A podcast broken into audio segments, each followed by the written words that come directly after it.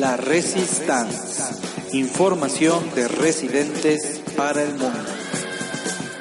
Aliados a la Resistance, bienvenidos a un capítulo más de este interesante podcast. Y en esta ocasión hablaremos sobre un tema controversial, ya que todos en algún momento utilizamos soluciones. No importa que seas médico de urgencias, médico de terapia intensiva, internista, cirujano, traumatólogo, pediatra, patólogo, todos utilizan... Doc, los patólogos, los patólogos no utilizan soluciones. Ah, ¿Neto? N- No. Oiga, Doc, y los ortopedistas solo las usan para traccionar fracturas de fémur. Ah, bueno, el caso es que todos llegamos a tener contacto con soluciones y muchos estudios hablan sobre los efectos secundarios que la verdad en muchas ocasiones pudimos haber evitado. Por eso, en esta ocasión, la Resistance hablaremos sobre las soluciones y algunos casos en particular. Y hemos titulado este capítulo La solución no es la solución. Y en esta ocasión van a participar en este capítulo Hola, mi nombre es Claudia Merlos, yo soy residente del segundo año de Medicina de Urgencias y a mí me pueden seguir en mi cuenta de Twitter, arroba doctora Merlos. Es Rayepka, residente de tercer año de medicina de emergencias, y mi Twitter es... Ah, no, no, no tengo Twitter. Buenos días, yo soy Erika Mota, médico residente de tercer año y a mí me pueden encontrar en Twitter como Erika Mota. ¿Qué tal? Alberto Osorio Rodríguez, residente de tercer año de Medicina y Urgencias. Mi Twitter es arroba alberto o Ruquez. Hola, soy yo otra vez, Eleazar Ambros, y me pueden seguir en Twitter como Eleazar Ambros. Bueno, para hablar de este tema necesitamos conocer cómo está compuesta o qué elementos contiene las soluciones cristaloides. Bueno, de las soluciones principales que vamos a hablar va a ser de la solución salina al 0.9% y de la Ringer lactato o Hartmann. La solución salina está compuesta por 154 miliequivalentes de sodio y 154 miliequivalentes de cloro. Y la solución Hartmann o Ringer lactato contiene 130 miliequivalentes de sodio, 4 miliequivalentes de potasio, 1.5 miliequivalentes de calcio, 109 miliequivalentes de cloro y 28 milimoles de lactato. Eh, haciendo la diferencia de estos, eh, encontramos que la Ringer lactato tiene una osmolaridad de 274 y la solución salina tiene una osmolaridad de 308. Esto es importante porque durante mucho tiempo a la solución salina, al 0.9%, se le ha llamado solución fisiológica y en Estados Unidos incluso se le llama normal salina. Y nos queda claro que el componente de cada una de estas soluciones no se acerca pero por nada ni a lo fisiológico ni a lo normal. ¿Por qué no debemos utilizar la solución, y entre comillas pongo, solución fisiológica o normal en nuestros pacientes críticos? En cuanto a la acidosis hiperclorémica, cabe recalcar que en estos pacientes, eh, al haber una solución de 154 miliequivalentes de sodio y 154 miliequivalentes de cloro, no solamente va a ser la introducción de estos electrolitos, sino que también va a haber un transporte intracelular de electrolitos, principalmente el potasio y los hidrogeniones. Esto hace que nuestra célula empiece a provocar una acidosis de forma aguda. En cuanto a esto, la revista de la Sociedad Española de Nefrología eh, tiene un estudio en donde comparó estas dos soluciones, en la cual este, se utilizaban fluidos en el postquirúrgico de los trasplantes renales. En este estudio se demostró que al, al inicio de, la, de las cirugías el, el 80% de los pacientes tenían un cloro de 113, cuando al final de estas cirugías con cloro de 121 a su egreso y con una acidosis hiperclorémica importante. Esto se daba principalmente a que se utilizaban soluciones, solución salina al 0.9% y cabe destacar que se utilizan eh, volúmenes altos, hasta un, un, volumen total de hasta 8 o 9 litros en su estancia intrahospitalaria. Y por eso en esta ocasión trataremos sobre temas controvertidos en decisiones de eh, uso de soluciones. Y empecemos con el primer caso controversial que es soluciones en hipercalemia. En el caso de la hipercalemia, las teorías que más andan rondando y que más se utilizan es que las soluciones eh, Ringer lactato o en este caso Harman, que es la que tenemos o que manejamos más aquí en México, al contener potasio van a elevar más potasio a nivel sanguíneo. Y esto de hecho ya está comprobado en varios estudios que es todo lo contrario. Las soluciones salinas al 0.9% provocan mayor hipercalemia. Esto tiene que ver a nivel ácido base y la célula. Las soluciones salinas al 0.9% ya sabemos que provocan eh, acidosis metabólica, acidosis hiperclorémica, y esto por lo tanto provoca una mayor salida de potasio de la célula. Entonces vamos a tener mayor hipercalemia. Eh, esto ha sido comprobado en varios estudios. El primero fue eh, el estudio O'Malley en 2005 fue un estudio doble ciego eh, randomizado que compara Ringer lactato contra solución salina durante el trasplante renal y se evidenció que la Ringer lactato, los pacientes que se utilizó Ringer lactato tienen menor hipercalemia y menos acidosis eh, a largo plazo, esto fue a 48 horas. En el estudio eh, 2008 hubo, eh, hubo una diferencia significativa igual eh, con la Ringer lactato y la solución salina. También fue en pacientes eh, post-transplantados renales. Lo mismo ocurrió en el estudio Winberg 2017, donde se vio que la solución salina tiene más acidemia o hubo más este, incidencia de acidemia e hipercloremia y mayor incidencia de hipercalemia.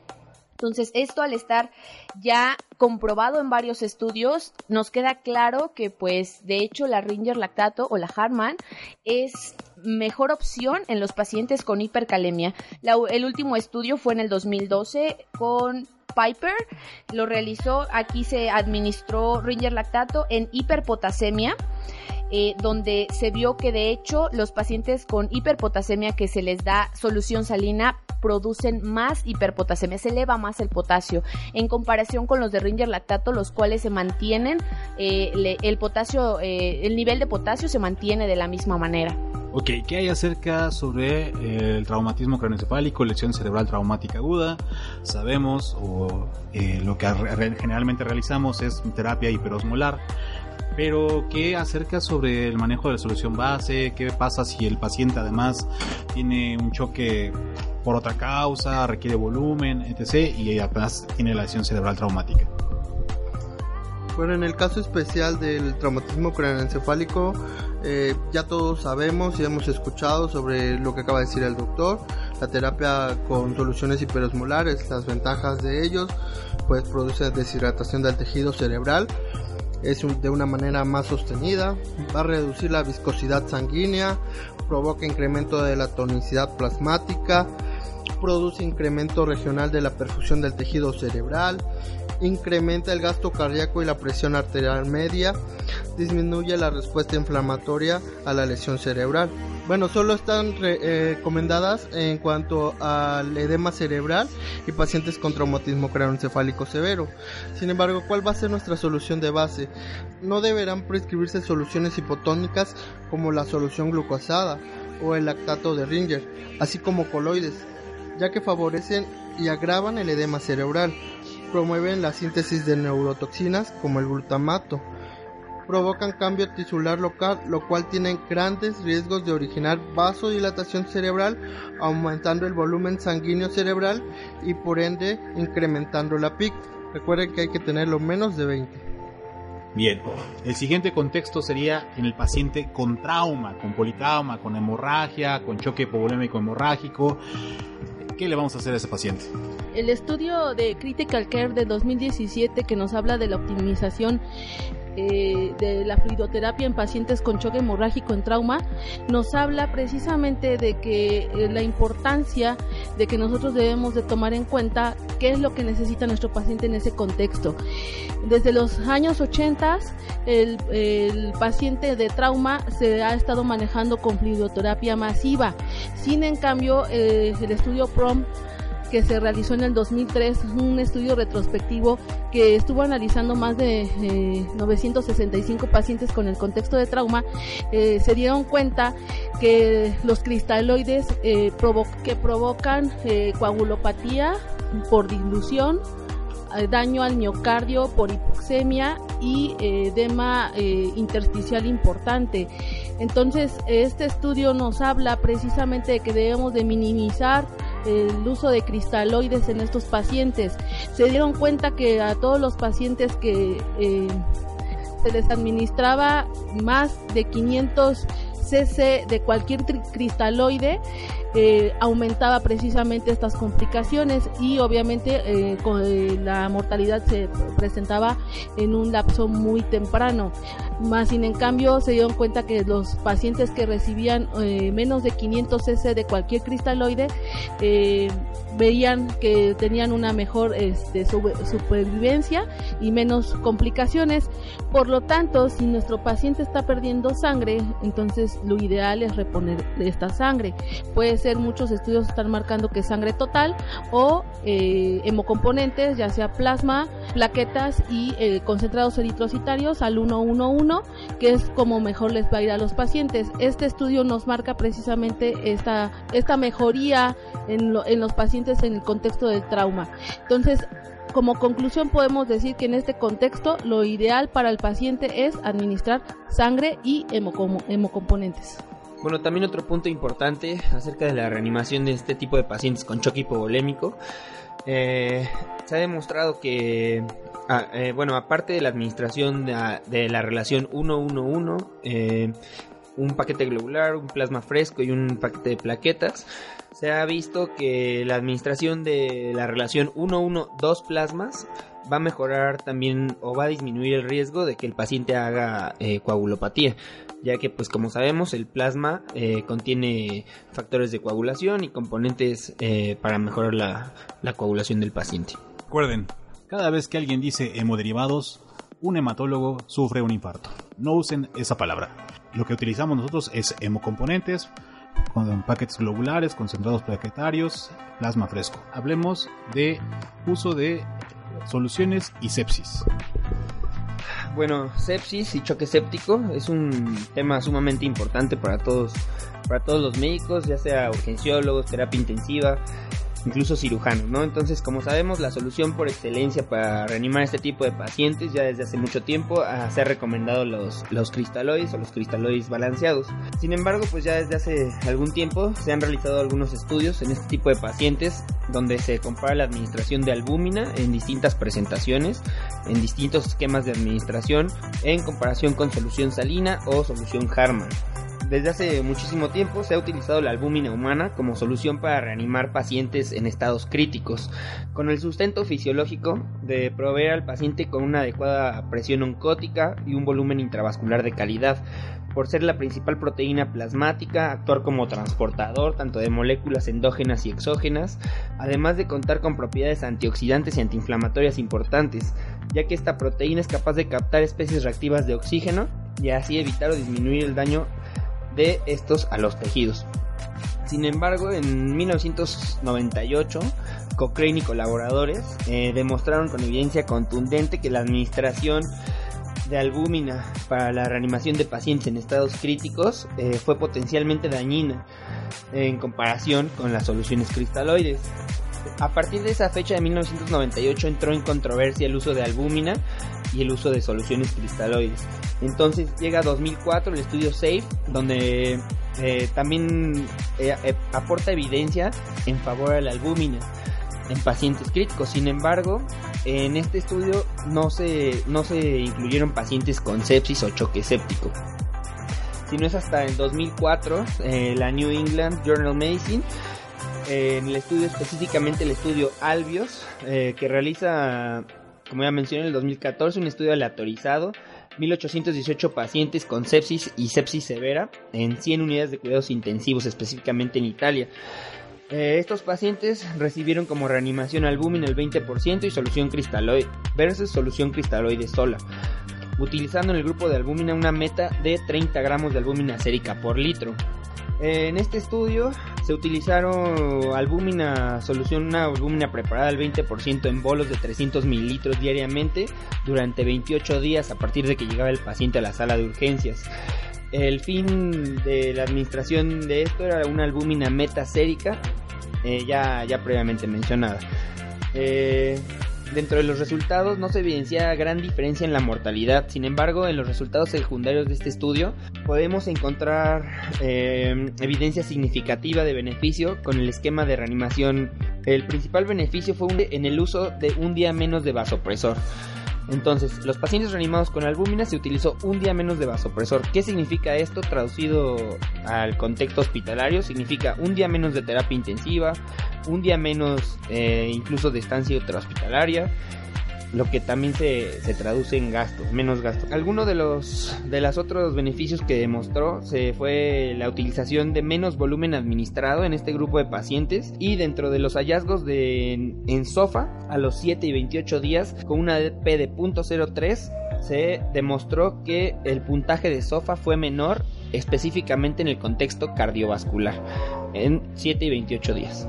Ahora bien, otro punto importante referente a lo de sepsis, eh, los reportes preliminares del estudio RENAS del doctor Luis Gorordo eh, hacen mención eh, que no debemos de manejar balances positivos de líquidos, esto mayor al 10% del peso real del paciente. ¿Por qué? Porque balances positivos mayores a 10% nos hablan de mayor mortalidad en el paciente, esto a mediano plazo.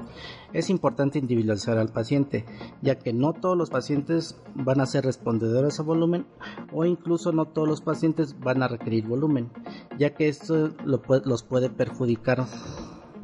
¿Hay algún tema en especial con la hipercalcemia?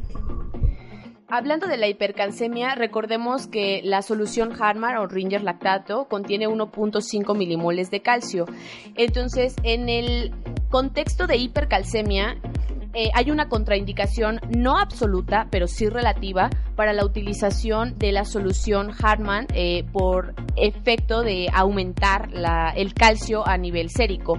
Por lo tanto, en la hipercalcemia grave, la contraindicación puede llegar a ser incluso absoluta para la utilización de soluciones Hartmann o Ringer lactato. En ese caso, eh, la solución de preferencia es la Plasma Light. Sin embargo, recordemos que en México, pues no la tenemos bueno, ahora hablemos en un paciente que va a requerir mucho volumen, casi siempre, que es un paciente quemado. Bueno, las recomendaciones sobre la fluidoterapia de, con líquidos y electrolitos en el paciente quemado no es nueva. Eh, nace aproximadamente en 1921, eh, cuando se dan cuenta que la ampolla que genera la quemadura tiene características similares al, plasma sérico. Ahora bien, ¿qué onda con las soluciones? ¿Qué vamos a utilizar? ¿Coloides, cristaloides? ¿Cuál sí, cuál no? ¿En quién? Bueno, vamos a hablar de eso. Respecto a los cristaloides, eh, por su mayor permeabilidad capilar que producen en las primeras 24 horas, eh, son los de primera elección. Eh, después de este tiempo, algunos coloides pueden ser utilizados. Repito, algunos coloides, no todos. Ajá. El objetivo de la fluidoterapia es pues disminuir la mortalidad. Ahora bien, los cristaloides en las quemaduras eh, tienen menor efecto expansor del plasma comparándolos con los coloides pero los coloides eh, al pasar al espacio extravascular van a ejercer un efecto oncótico y este va a causar aumento de fuga a un tercer espacio. Tenemos eh, que en el 2006 se realizó un estudio en el cual incluyeron 36 pacientes. Estos pacientes tenían quemaduras en un mayor al 40% de la superficie corporal. El objetivo cuál fue analizar el desarrollo de síndrome compartamental abdominal y este su relación con los líquidos. Entonces, ¿qué se encontró? Bueno, que compararon solución Harman contra solución salina hipertónica. Ahora bien, los resultados fueron los siguientes. Al utilizar solución salina hipertónica, los pacientes recibieron menos líquidos, la presión abdominal máxima fue menor a las 24 horas y el síndrome compartamental se desarrolló solamente en el 14% de los pacientes. La comparación fue con la solución Harman. Estos, el 50% de los pacientes desarrollaron síndrome compartamental abdominal. Sin embargo, pues no hay diferencia en la mortalidad al utilizar una u otra solución. Ahora bien, la solución hipertónica en conclusión sí se puede emplear en los pacientes con quemaduras, pero se hizo alguna revisión en Cochrane en la cual no hay evidencia eh, a favor o en contra de ellas. ¿Y qué onda con los coloides? Bueno, pues Recordar que su efecto dura entre una y dos horas únicamente. Algunas de las características de los mismos es que al contener macromoléculas van a generar mayor efecto expansor que los cristaloides. ¿Por qué? Porque tienen componentes naturales, ya sea albúmina o plasma. En el 2012 se realizaron dos metaanálisis en los cuales eh, compararon que las gelatinas no tienen ventaja sobre los cristaloides y esto se documentó en tres estudios el estudio Christmas el estudio Chess y el estudio Cristal con respecto a la albúmina en el 2006, Cooper eh, realizó un estudio en 42 pacientes. realizó un ensayo en el cual comparó eh, la solución Harman aditando albúmina y un segundo grupo fue eh, pacientes con solución Harman. La mortalidad en el primer grupo fue de 18.6% y en el segundo grupo la mortalidad fue de 9.4%. Eh, ya para el 2007, eh, Cochrane realizó un estudio en pacientes quemados eh, con más del 20% de superficie corporal quemada. Comparó eh, pacientes con albúmina. Esto se agregó para disminuir los líquidos. Se comparó con pacientes que no utilizaron albúmina. Los resultados fueron los siguientes. La albúmina es un factor protector para disminuir la mortalidad. Esto va en relación también con pacientes en los que usamos vitamina C para la reanimación del paciente quemado. Eh, sabemos que la, el uso de vitamina C a macrodosis, esto es a 10 gramos en las primeras 6 horas, disminuyó el requerimiento de líquidos hasta en un 50%. Es importante, sí, ¿por qué? Por el síndrome compartamental que también estamos previniendo. Bueno, ya para el 2012, eh, algún otro estudio observacional retrospectivo eh, que fue publicado por Park comparó pacientes quemados tratados con solución Harman versus pacientes tratados con albúmina.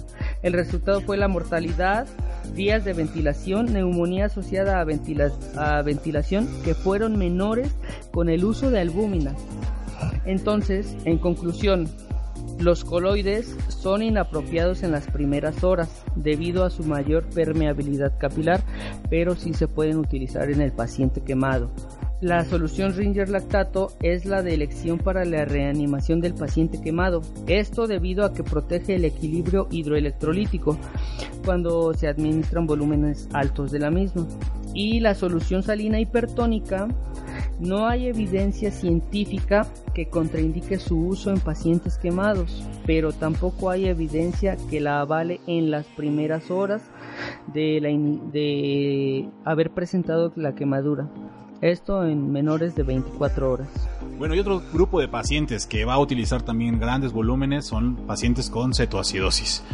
¿Qué hay al respecto sobre uso de soluciones cristaloides en el paciente con cetoacidosis? ¿Qué dicen las guías? Bueno, las guías ADA nos mencionan que a los pacientes con cetoacidosis debemos de manejarlos con solución salina al 0.9%, tomando en cuenta los niveles de sodio del paciente si el paciente llegara a tener un sodio eh, elevado, entonces se tiene que manejar solución salina a medio molar. Incluso la Sociedad Británica también utiliza solución salina, pero eh, nunca habla sobre cambiar a otra solución, incluso Harman. Solo habla de en cuanto el, sodio o el cloro se encuentren por arriba de los parámetros normales, utilizar soluciones a medio molar. Aunque en realidad no hay mucha información o estudios acerca de comparación eh, de una solución con otra, en el caso de solución salina o Hartman en el contexto de un paciente con cetoacidosis, porque recordando, pues si ya tenemos a un paciente con acidosis metabólica, anion gap elevado, y vamos a utilizar solución salina al 0.9% que me puede provocar más acidosis hiperclorémica, eh, ahí es donde entra la controversia, eh, de la cual todavía en mi caso yo no me he podido zafar porque no, no he podido encontrar o un estudio o una evidencia que me concluya qué solución es mejor en este caso. Sí, ya, porque acá incluso el Up to Date eh, en una revisión dice que el beneficio del uso de la solución salina en comparación de la Harman eh, es la reducción más temprana eh, por un día de la, de la hiperglucemia. Pero yo también estoy como en duda porque las grandes cantidades de volumen que llegamos a utilizar estos pacientes, la falla renal, las complicaciones por perfusión y aparte todavía le agregamos la hipercloremia por las soluciones, no sé qué tan benéfico sea. La verdad es que aquí saliéndome un poquito de la evidencia, en nuestra experiencia, en nuestro pequeño hospital, eh, las acidosis hiperclorémicas son más frecuentes de lo que nosotros creemos. Y pues recordar que las guías son solo eso, guías. Hay que eh, tomar en cuenta la individualización de los pacientes y pues hay que ver cómo le va con el tratamiento que iniciamos. Bueno, y la última de nuestras controversias, que es muy importante, es ¿le administro solución Harman o Ringer lactato a un paciente que tiene hiperlactemia por cualquiera de las causas? Esta es otra de las discusiones que nos hemos encontrado eh, con el uso de las soluciones, que si le pongo, que si no le pongo. Bueno, según los estudios, según lo que hay y según la fisiología, el lactato exógeno se va a convertir al final de cuentas en bicarbonato, en el buffer, lo que queremos en un paciente. Eh, la, la, elevación del lactato en los pacientes a los que se les administra Harman es tan mínima que clínicamente no va a ser significativa. Entonces, lo que dice la bibliografía o lo que concluye, pues es que es seguro administrar Harman o Ringer lactato a los pacientes sin tener miedo a que vaya a elevar el lactato. La única patología en la que nos hacen hincapié eh, que el uso eh, de Harman y Ringer lactato está prohibida es en la hiperlactatemia asociada a metformina. Ahí sí vamos a tener un metabolismo hepático y vamos a elevar más el lactato, entonces ahí sí está prohibido, ahí sí las soluciones de preferencia son aquellas que no contengan lactato, como la solución salina. Bueno, ¿y qué hay relación a los costos de cada una de las soluciones? ¿Son caras? Pues la diferencia es mínima, pero la solución salina al 0.9%, mil mililitros, tiene un costo aproximado de 93 pesos. En cambio, la solución Harman tiene un costo aproximado igual mil mililitros de 105 pesos, con una diferencia de 12 pesos. Esto es impactante ya que eh, durante mucho tiempo, por decir es una solución más económica, se ha utilizado justamente la salina, el 0.9%. Y como han demostrado muchos estudios, sobre todo los estudios SMART y SALT, se evidenció que hay mayor complicaciones eh, por el uso de la salina, mayor eh, incidencia de necesidad de terapia sustitutiva renal o incluso tiempo de estancia hospitalaria. Y esto impacta ya que en relación al tabulador del diario oficial de la Federación por costos de atención, esto es en México, el día de terapia intensiva cuesta 37.410 pesos, algo así como 1.900 dólares, y el día de hospitalización cuesta 8.333 dólares, algo así como 400 dólares. Evidentemente, poder ahorrarte eso por invertir 12 pesos más en el tratamiento de tu paciente es impactante en la economía, incluso mundial.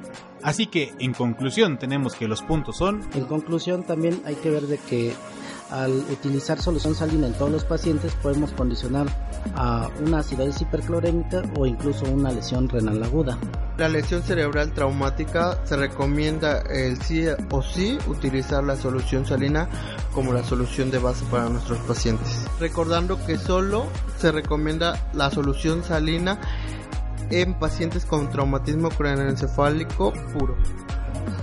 Recordemos que para los pacientes quemados, eh, la, la solución de elección es la solución Ringer lactato.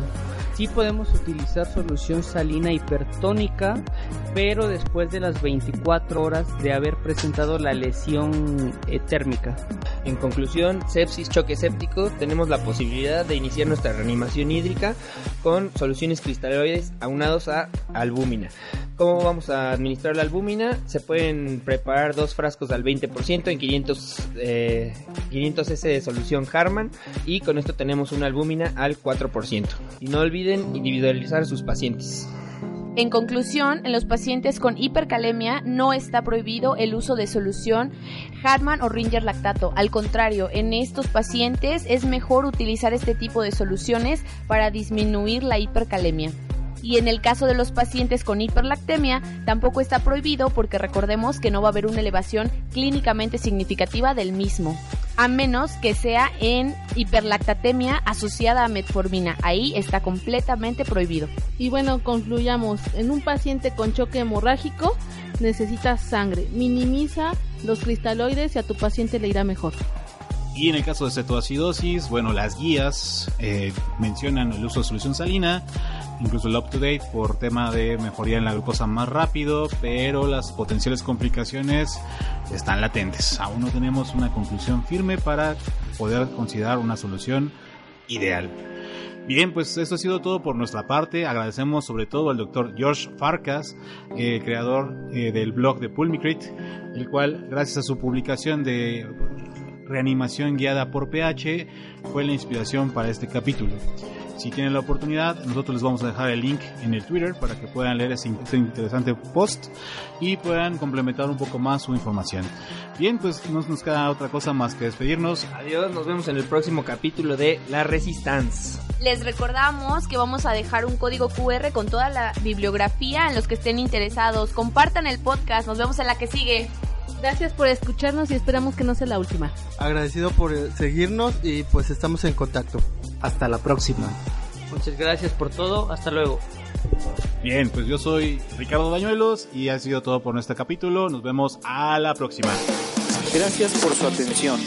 Recuerda nuestra cuenta de Twitter, arroba la Resistance TLX. Nos escuchamos en la próxima edición de La Resistance. Y recuerda, lo único imposible es aquello que no intentas.